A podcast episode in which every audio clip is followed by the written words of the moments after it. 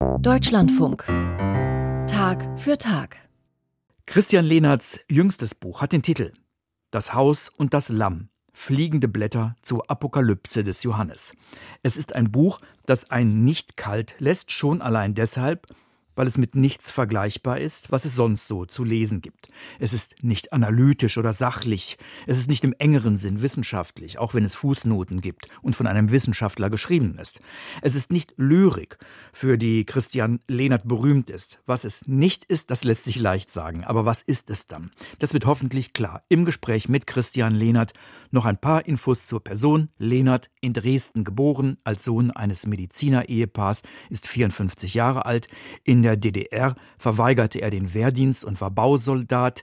Er studierte Religionswissenschaft, evangelische Theologie sowie Orientalistik. Nach längeren Aufenthalten in Israel und Nordspanien war er Pfarrer in der Nähe von Dresden. Ende der 1990er Jahre erschienen erste Gedichtbände. Seit 2015 ist er hier mehrfach zu Gast gewesen in dieser Sendung. Immer neu, immer anders. So auch sicher jetzt. Herr Lehnert, schön, dass Sie sich die Zeit nehmen für den Besuch im Studio. Guten Morgen, Herr Lehnert. Guten Morgen, herzlichen Dank für die Einladung. Herr Lehnert, vermutlich haben Sie keine Streamingdienste im Abo, sonst wären Sie nicht so produktiv. Aber wenn Sie diese Welt kennten, sähen Sie, es werden gerade ohne Unterlass Apokalypse, Weltuntergangs- und Armageddon-Filme gedreht und gezeigt. Was hat diese Apokalypse mit Ihrer Apokalypse bzw. der Apokalypse des Johannes zu tun? Ja, auf der äußerlichen Ebene zunächst erstmal sehr wenig, weil die Apokalypse des Johannes und meine kreisenden Gedanken dazu weniger auf die Bilder des Abbruchs schauen, sondern vielmehr einen Weg suchen des Umgangs damit, wie wir mit, mit Abbrüchen, mit Vergänglichkeit, mit dem Verlust von Sicherheiten umgehen. Danach fragt ja die Johannes-Apokalypse vor allem. Sie verliebt sich nicht in Bilder der Zerstörung. Dieser Johannes, der Autor, ist nicht zu verwechseln mit dem Johannes, der eines der vier Evangelien geschrieben hat. Dieser Johannes mit seinem Buch der Offenbarung ist verbannt auf der griechischen Insel Patmos, bevor es im Lauf unseres Gesprächs womöglich auch manchmal etwas verwirrend wird. Zu Beginn vielleicht mal eher lexikalisch, ganz nüchtern sachlich, was lässt sich sagen über diesen Johannes? Ob das so, so sachlich nüchtern ist, da sind wir ja bereits in den, in den kreisenden Bewegungen der Auslegung. Also wer diese Figur ist, darüber wir wissen ja relativ wenig. Es gibt verschiedene Datierungsversuche seiner Apokalypse. Bis ins 19. Jahrhundert, bis in die Moderne, ging man von einer Identität mit dem Evangelisten aus. Das ist aller Wahrscheinlichkeit nach nicht der Fall. Deutlich ist, dass Johannes um das Jahr 100 nach Christus lebte. Er war nach seinem Selbstzeugnis verbannt auf eine Insel auf die Insel Patmos und hat dort in der Einsamkeit, in der zwangsläufigen Zurückgezogenheit etwas erlebt, wovon er berichtet. Er hat enge Beziehungen nach Kleinasien, so viel wird deutlich, und er hat einen umfassenden Bildungshorizont. Er hat wahrscheinlich enge Beziehungen nach Palästina, das merkt man seiner Sprache an. Er ist mit den semitischen Sprachen, mit dem Aramäischen, mit dem Hebräischen vertraut. Das merkt man seinem Stil an. Johannes ist ein glänzender Stilist, ein Dichter, ein wirklich raffinierter Dichter, der es versteht, mit Soundeffekten, mit verschiedenen sprachlichen Anmutungen zu arbeiten. Und er schreibt vor allem archaisierend, fremdartig, bewusst fremdartig, in unvollständiger Grammatik. Er will einen Text erzeugen, der der fremd tönt. Sie lesen ihn auch auf Griechisch und deswegen können Sie diese merkwürdigen Brüche in der Grammatik erkennen. Ja, die erkennt man auch im Deutschen. Also das lässt sich schwer übersetzen, weil es wirklich eine äußerst verdichtete Sprache ist, die auch oft grammatisch gelegentlich falsch ist. Und diese Falschheit merkt man auch im Deutschen. Also es sind manchmal sehr ungewöhnliche Wendungen, wo Zeitformen falsch gesetzt werden, wo Bilder plötzlich abbrechen. Da gab es immer, in der früheren Exegese gab es dazu dann immer die Theorien, verschiedene Textschichten und so weiter. Es zeigt sich dem heutigen Leser eher, dass hier wirklich ein sehr raffinierter Autor arbeitet. Ein raffinierter Autor Autor. Was ist das für eine Textform? Ja, das ist schon, da fängt es schon an. Also er gibt dem Ganzen einen Titel, Apokalypsis, die Bloßlegung. Und er ist damit der Erste, der die Textgattung der Apokalypse damit gewissermaßen benennt. Und dieser Titel Apokalypse ist dann ausgewandert auch auf Texte, die vor ihm geschrieben wurden. Texte, die sich mit dem Ende des Äons und mit dem Anbruch des Neuen beschäftigen. Diese Textgattung Apokalypsis ist leicht missverständlich als würden, also Apokalypsis heißt gewissermaßen Bloßlegung, etwas wird freigelegt, ja. Das kann im Griechischen zum Beispiel bedeuten, dass man seine Mütze abnimmt, ja, dann ist der Kopf freigelegt. Auch eine Enthüllung. Äh, genau, eine Enthüllung in diesem Sinne, genau. Aber Johannes meint nicht, dass, dass irgendetwas freigelegt wird, gewissermaßen irgendein Arsenal von Fakten oder Tatsachen oder von Wissensbeständen, sondern was freigelegt wird, ist eigentlich Gott selbst. Das Ganze der Wirklichkeit, ja, und darum geht's ihm. Und wenn man das liest, da sage ich jetzt mal flapsig, fliegt einem ja die Schädeldecke weg. Und junge Hörer und Hörerinnen, die fragen sich jetzt vielleicht, was hat der denn genommen? Genau, äh, also er ist wirklich in einem, er schreibt in einem ekstatischen Zustand, gewissermaßen außer sich. Er ist hingerissen von einer Erfahrung, die wir nur schwer beschreiben können, was sie ist, da er das selber wahrscheinlich auch, er selber ringt um Sprache dafür. Ihm fliegen seine Wissensbestände um die Ohren. Er zitiert fortwährend, also arbeitet ganz postmodern, möchte man sagen, baut Zitate ineinander, die sich dann auch wieder widersprechen. Er kommt in verschiedene Stimmlagen. Er, er wiederholt dauernd Bilder, umkreist scheinbar etwas, was sich ihm entzieht, was er, was ihn aber grundstürzend verändert hat. Das hat aber dann am Ende auch ganz viel mit uns zu tun, denn dieses Buch ist geschrieben in einer Zeit der Krise, der Krise. Was ist aus Ihrer Sicht eine Krise, eine Krise? Ja, die Krise ist ja zunächst erstmal ein Gerichtsverfahren. Also Im Griechischen ist Krise zweierlei, nämlich einmal der Moment vor der Rechtsprechung, gewissermaßen der heikle Moment im Gericht und der Moment, wenn bei einem Kranken nicht mehr deutlich ist, ob er leben wird oder sterben Quasi wird. der Kipppunkt. Der Kipppunkt, genau. Das ist die Krise. Und für Johannes, was er meint, ist eine Krise, die nicht irgendetwas meint, sondern eine Krise, die die Gesamtstruktur der Wirklichkeit erfasst. Ja? Also gewissermaßen, er sieht alles, alles Denkbare, Vorstellbare, Fühlbare, Erlebte in einer Krise. Es steht auf Kippe, ob es sterben wird oder leben wird ob es verurteilt wird oder gerecht gesprochen wird. Ja. Christian Lehner, Dichter und Theologe im Deutschlandfunk, über sein Buch Das Haus und das Lamm, fliegende Blätter zur Apokalypse des Johannes. Herr Lehnert, ein Lamm ist zentral im Buch der Offenbarung oder besser das Lamm.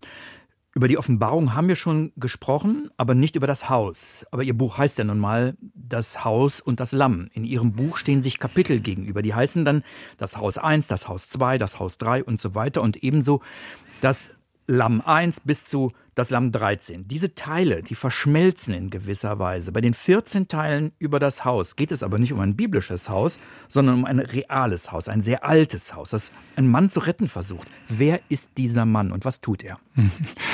Dieser, dieser Mann, der Ich-Erzähler, bewohnt, wie Sie sagen, ein altes, baufälliges Bauernhaus irgendwo im Osterzgebirge in diese Person ist natürlich jetzt viel von dem eingeflossen, was ich selbst erlebe, denn ich bewohne ein solches Haus und äh, viele sind daran sehr realistische Beschreibungen. Ich bin da selbst immer wieder erschrocken darüber. Genau. Aber dieser Ich-Erzähler ist aber gleichzeitig nicht identisch mit mir, sondern ist schon eine Kunstfigur, fällt nicht eins in eins mit mir zusammen. Dieser Ich-Erzähler lebt in diesem Haus, augenscheinlich in einer Situation, wir hatten, hatten eben das Wort einer Krise. Er sucht, wer er ist. Er sucht einen Lebensraum. Er sucht eine Möglichkeit. Er sucht streng genommen eine Behausung. Und diese Behausung ist sowohl eine Behausung in der Sprache, in der Vorstellungswelt, als auch eine konkrete räumliche Behausung. Er versucht in diesem Haus heimisch zu werden, kämpft dabei fortwährend gegen den Zerfall, fortwährend gegen die Auflösung, sowohl innerer als auch äußerer Strukturen. Und in dieser Situation liest er Johannes. Dort ist der Brückenschlag gewissermaßen gegeben. Er sucht in der Lektüre und dann auch in seinen Lebensvollzügen, in den Gängen in die Natur, in Meditation, auch im Fasten, äh, sucht er gewissermaßen eine Ahnung des Neuen angesichts dessen, was ihm alles wegbricht. Dieser Mann lebt mit seinem Haus, er lebt aber auch mit den Erlen und Birken drumherum, mit mhm. Schmetterlingen mhm. und Meisen. Alles nimmt mit ihm Kontakt auf. Aber eben interessant, Sie haben es angedeutet, er lebt in einer Krise. Diesen Mann, der in die Stille, in die Versenkung und in die Einkehr geht, dem geht es eben nicht nur gut. Er wird auch krank, er zweifelt. Also Wellness oder Achtsamkeits-Wohlfühlliteratur ist das nicht. Teils, teils. Also auf der einen Seite ist er natürlich berauscht, immer wieder von der Natur und, und versinkt geradezu in Schönheit. Aber in die Schönheit eingelagert ist eben immer wieder die Vergänglichkeit, ja, das blühende Gras, was er sieht, das verwelkt, zerfällt und das ist immer bereits eingetragen. Also er geht dann oft auch in die Natur und bedrängend wird für ihn die Frage nach dem Ursprung des Bösen, weil er es natürlich vorfindet, weil er beim genauen Blick merkt, dass es keine Idylle ist, sondern dass jeder Quadratmeter Erdboden ein Hauen und Stechen, ein, ein reines Massaker ist. Und er ringt um ein Grundverständnis der Wirklichkeit. Und dazu gehört die Natur wie er selbst dazu. Ich liebe diese Passagen über den Totenkopfschwärmer, von dem ich noch nie gehört habe, oder den Pappelschwärmer, von dem ich auch noch nie gehört habe, oder das rote sowieso Gras. Also Sie lieben auch das Detail. Das liegt in der Natur der Sache. Man kann die Natur nur im Detail finden. Also wir moderne Menschen leben ja meistens in der Vorstellung, als würde uns Distanz einen weiteren Blick ermöglichen. Also wenn ich gewissermaßen mit dem Flugzeug über die Landschaft fliege, dann sehe ich am meisten, weil ich, weil ich die meiste Landschaft wahrnehme. Das ist ja mitnichten der Fall, sondern die Wahrheit und die Fremde und die eigentliche Geheimnis der Wirklichkeit sehe ich ja, wenn ich mich genau hinhocke, wenn ich hinschaue, wenn ich als kurzsichtiger Mensch meine Brille absetze und mit Lupenauge mir anschaue, was da erscheint. Das Haus und das Lamm. Kehren wir jetzt nochmal zum Lamm zurück, zum Buch der Offenbarung. Sie bezeichnen dieses Buch als Labyrinth. Dieses Bild werde ich jetzt mal auf Ihr Buch übertragen und behaupte, es ist auch ein Labyrinth. Wie reagieren Sie darauf? Ja, es ist ein Labyrinth zwangsläufig, weil genauso wie Johannes in seinen Texten, in seinen Bildern um ein Verständnis ringt, eines vollständigen Zusammenbruchs und des Anbruchs eines Neuen, was er noch nicht fassen kann. Also wie, wie sein Text gewissermaßen sich hineinschreibt in das Fremde, Unbekannte, vollständig Offene. So sind auch die Bewegungen in meinem Buch gewissermaßen Nachvollzüge dieser Bewegung. Also es ist zwangsläufig ein Labyrinth und ich möchte auch den Leser, die Leserin in ein Labyrinth führen, dass die Lesenden die, die, die Orientierung verlieren, damit sie sich erstens auf die Details einlassen und zweitens in eine Haltung geführt werden, nämlich die Haltung der Wachsamkeit, des Aufmerksamseins. Denn das ist, glaube ich, die spirituelle Grundhaltung, in die dieses Buch letztlich einführen will. Also es sind labyrinthische Gänge, weil ich nicht etwas, was ich irgendwie sachlich, theologisch, abstrakt, begrifflich oder wie auch immer sagen könnte, in dieses Buch verschlüssele, sondern weil dieser Ich-Erzähler auf der Suche überhaupt nach Sinn ist. Und das ist zwangsläufig labyrinthisch. Da sind viele Umwege, da sind auch viele Irrwege, Sackgassen, Holzwege. Es gibt aber auch immer wieder Haltepunkte, wo man wieder neu Orientierung findet. Genau. Und diese Haltepunkte gibt es ja auch in der Johannesapokalypse. Und diese Haltepunkte sind ganz merkwürdig eingestreute plötzliche liturgische Elemente. Johannes wird immer wieder reingenommen, plötzlich in einer Art himmlischen Gottesdienst, in einer Art Sphärenmusik, wo alles klingt und alles schon da ist, was war und wird und entstehen kann, alle Möglichkeiten des Seins. Und diese Ruhepunkte, die findet er mitten in dieser gigantischen Bilderflut, in der er sich da bewegt. Und in demselben Sinne suche ich gewissermaßen, versuche ich in dem Text immer wieder solche Ruhepunkte zu finden, wo irgendwie das Ganze aufscheint. Und dieses Ganze schauend eben in aller Regel in Details auf, dann wenn der Blick verharrt, ja. Steile These. Sie sind ein Seher wie Johannes, allerdings in einer anderen Zeit, in einer anderen Welt. Wie werde ich Seher? Ich meine, jeder Leser der Johannesapokalypse wird zum Seher. Ein wiederkehrendes Bild, ein wiederkehrendes Wort darin ist siehe. Immer wieder siehe, siehe. Schau hin. Und das, was ich in dem Buch unternehme, ist nichts weiter, als dass ich mich also in aller Regel nichts weiter, als dass ich mich wirklich auf die Bilder des Textes einlasse, genau hinschaue, wirklich sehe, diese Bilder nicht schon versuche, nicht schon denke, ich weiß ungefähr, was da steht, ich habe schon ungefähr eine Vorstellung, sondern mich erstmal völlig nackt und, und voraussetzungslos den Bildern auszusetzen, ja. Also, was heißt denn, Johannes ist ein Seher oder was heißt ein Seher sein? Johannes sieht ja nichts anderes als was alle anderen auch sehen.